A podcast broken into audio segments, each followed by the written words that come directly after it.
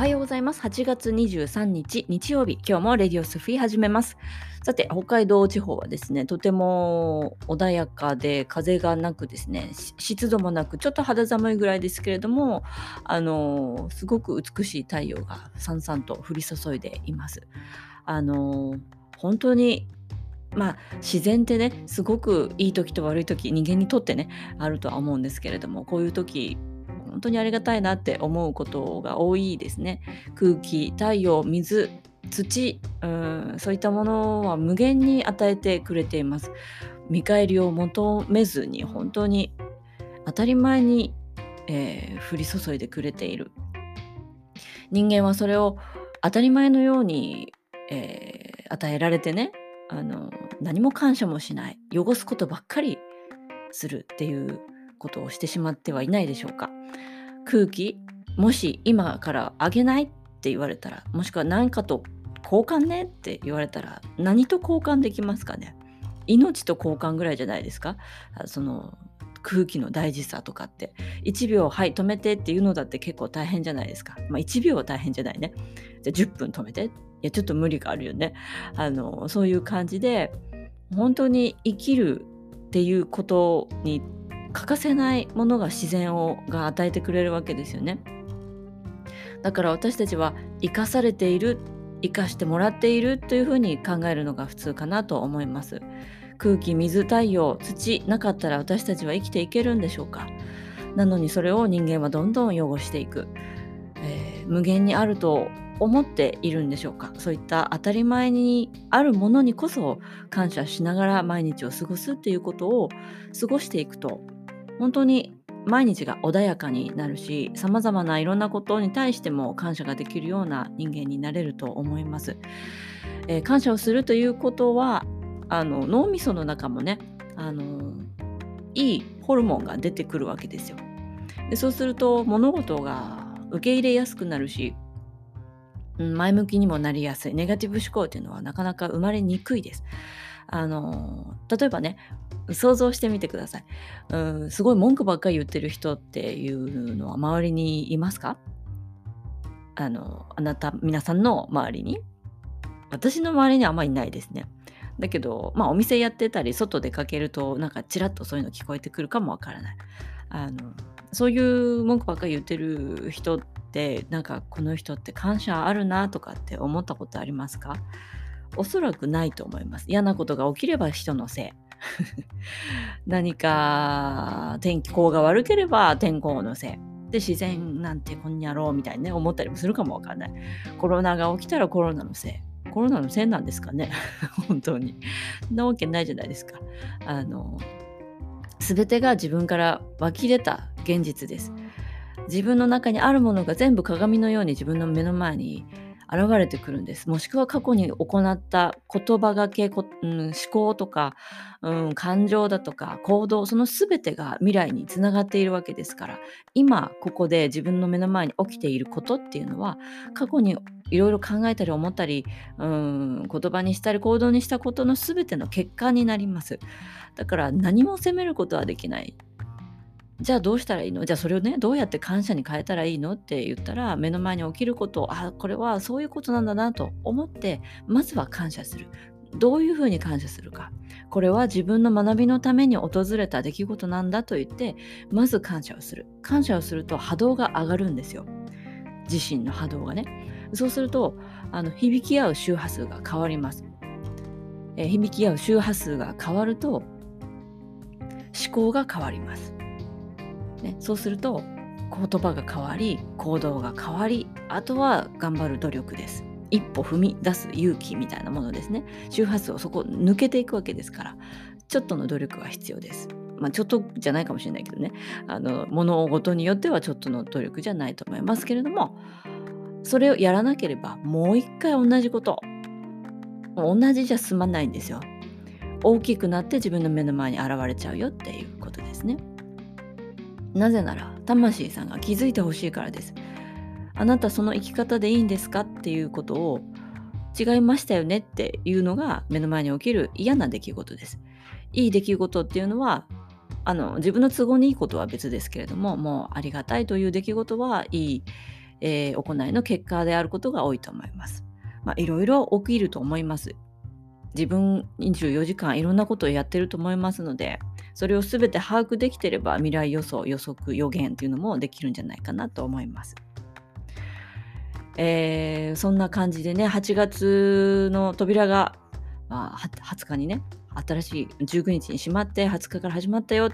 ちらほらね、そういうえちょっとやることを忘れてきちゃったよっていう タイプの、えー、人々からですねあちこちからそういう話を聞くんですよね。何を聞くかっていうとやり忘れてたことがドカンと目の前に用意されちゃうよっていうことです。あの取り組むべきものが過去にあったとしてそそれはその嫌だから取り組んでこなかったんだよね。だから、まあ、蓋をしてきたんだと思います。だけど20日以降本当に光が強くなってるんですよ。光が強くなったらどうしても闇にスポットが当たっちゃいますよね。うわ蓋もパカって溶けちゃうわけですよその光によって。そしたら湧き出ますね。えー、そういうものを抱えて次の世界にはいけないっていうふうにずっと言われています。自分の中でこれまでに気づいてきた人はそれにもうコツコツと取り組んできたとは思うんですけれどもそういうコツコツ取り組むのって本当めんどくさい作業ですよ本当に 私が言うのもなんですけどだからみんなやらないわけですよねごまかしちゃう。見て見ぬふり別にいいもんって言ってなんか気晴らしかなんかしてあの忘れたふりをしていくわけです。だけど忘れられないんですよ。魂だもん、うん、あなたそのものっていうことですからえー、忘れたり蓋をしたままで、えー、この先は進めないです。あの本当にクリアになっていかないといけない。いろんなわだかまりそういったことは全部もう本当に排除してすっきりとね新しい世界で生きるためのもう少し私猶予もらってますから本当に頑張ってって思ってます。えー、今ねその変容っていう言葉もありますよね。変化をするっていうのはさすごく大変なことなんですよ。あのエネルギー使います。変化するぐらいだったら辛いままがいいって言ってみんな、ね、現状維持やっちゃうわけです。自分一人が変わるっていうことだけじゃないんですよ。つながっている家族やら先祖やら全部ひっくるめて変わるぐらいのエネルギーを持って変化に対応していかないと引き下げられちゃうんです。元の位置に戻されちゃうよっていうことです。だって一人だけ頑張ったって大変じゃん。だけど周り変わる気ないんだったら、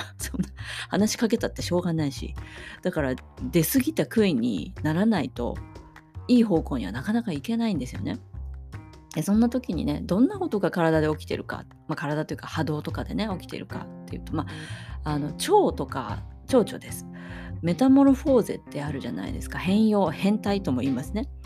あの芋虫からさなぎになってねこうくっついてるじゃないですか。であの芋虫が美しい蝶になるんですよね。人間もそうやって変容していかないといけないんですけどもあのさなぎの時ってななおかしくないですか？普通に考えて芋虫があの蝶になるんですよ。別にあそこから羽が生えてくるわけじゃないの。だったらあのまま羽生やせばいいのに一回さなぎになって時間がえー、立つわけですよ。あのさなぎの中で肉体がぐちゃぐちゃに一回なるんですよ。もう一回そこでぐちゃぐちゃになって再構築して違う人間になってさなぎから蝶になっていくんですよ。これはメタモルフォーゼといって人間の進化変容とかねそういったことにも例えられるんですけれどもその変容の時がまあ辛いわけですよさなぎの時。だってぐちゃぐちゃなんだもん。自分の人生もう一回やり直ししなきゃいけないぐらいの。ことがあの形は変わらないけれども、まあ、現象やら現実やら心の状態、えー、まあ、健康状態そういったことを含めて一旦ぐちゃぐちゃにならないと神的なねそのね蝶々って神様みたいなもんじゃないですか美しくてねあのそういう風になれないわけですよ。でそのメタモルフォーゼ変容さなぎになるのは結構辛いからいいや芋虫のままでみたいな人もいるかもしれない。まあもしかしたらね私もこんなことをずっと言ってるけれども根性においてその方々それぞれね根性においてその変容とか、うん、メタモルフォーゼをね望まずに生まれてきた魂っていう思った人たちっていうのもいると思います。だけどそういう人は私みたいな人間とは1ミリも被らないんです。うん、興味ない人たちは引き寄せられませんからたとえ文句であろうとたとえ好意であろうと私に1ミリでも私のようなね人こういうスピリチュアルのことに1ミリでもかぶることがあればメタモルフォーゼ変容を望んで生まれてきたと思いますだからそれに取り組まないと大変辛いと思います魂さんはほら早くしなさいとあなた青写真どうなってました？思い出してって言ってこうバンバンバンバンね叩きつけてくると思いますね。あ、私の中では叩きつけるという表現なんですよな。なぜならうちの神様厳しいから。で神様っていうのは誰かわかんないんですけどあの私にずっとついてきてくれている厳しいお師匠さんです。目には見えません。名前も知りません。だけどなんとかなんじゃとかねそういう言葉遣いではあるんですよね。えー、まあ、そういうふうに決めてきた人たちがきっとこのラジオも聞いてくれてると思うし、まあ、日常生活において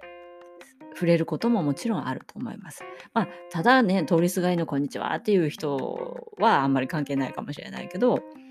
なんかちょっとね距離が近くなるっていうことはそういうことを決めてきた魂と思います。だからそれを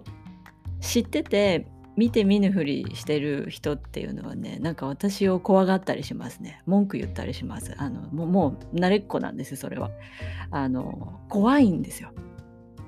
いやなんかそのヤンキーみたいな怖いとかそういうことじゃないですよ。そのさなぎになるという自分の予感がよぎるんじゃないですか？なんかね分かりますその気持ちは、まあ、あれに触れると臭い蓋開けられちゃうよねみたいなそういう怖さですよ。えー、だから文句言われることも実は慣れてるんですよね。でもあのその文句すら興味の一つですから私の中では頑張ってって思ってるんです あのそういう人たちの中でねもしこのラジオを聴いてでもいいからその上に上がりたいもしくはお勉強したいっていう人がいれば私でできることであればあの一緒にやっていきたいなとは思っています。そのメタモルフォーゼ、えー、変容ですねさなぎになって蝶になる、えー、素晴らしい自分が待っているわけです。光り輝く自分どうですかね？今自分自身のこと何パーセント好きですか ?100% のうち何パーセント、まあいいところも悪いところもあると思いますけれども、全部含めて自分自身何パーセント好きでしょうか？ちょっと考えてみてください。自分らしく、すごく楽しく、自分らしく、もう最高よ。愛も感謝もあるわ。素敵自分みたいなね、思って、ちょっとナルシストすぎたらちょっとどうかと思いますけども、もう本当に穏やかな気持ちで自分ってこんなに素敵だわってもう自分と結婚したいわぐらいのね感じになれたら最高です。私そういうタイプなんですよね。もう120%ぐらい自分が好きですね。だからその余った20%を人にあげられるわけなんですよ。もしね自分のこと100%以下っていう人はどんどん100%になるために多分ね嫌なとこ嫌いな面があるから100%以下なんだよねでその嫌なとこ自分が苦手な部分っていうのができるようになったら多分100%になりますよね。ってことはやっぱり嫌なこととか嫌いなこと苦手なことに取り組んでそんなの全然軽くできるけどねっていう感じになるのを目指すのがいいですよね。そうしたら本当に与える人になっていける。えー、そういうやり方もあるしどんどん与えることをやってって気づいた時に苦手なことがにあの克服しているっていう時もありますね。そんな自分になった時あ気づいたら 100%120% わお150%だったなってね思えるかもしれない。ね朝起きてどんな風に過ごしますか、えー、何時にこうして何時にこうしてっていう行動を自分のスムーズにできたな穏やかな愛と感謝の調和の中で今日も一日過ごせたなって思えたらそして人にも感謝されたり人に感謝されん？人にも感謝されたり人に与えることをしてみたり、えー、そういうことがたくさんできたかなっていう一日をね振り返って今日何パーセント自分を生ききれたかなっていうふうにね毎日点検してみるっていうのも一つの自分を好きになる方法だと思います。えー、そんな感じで日曜日今日皆さんも良い一日をお過ごしください。それではまた。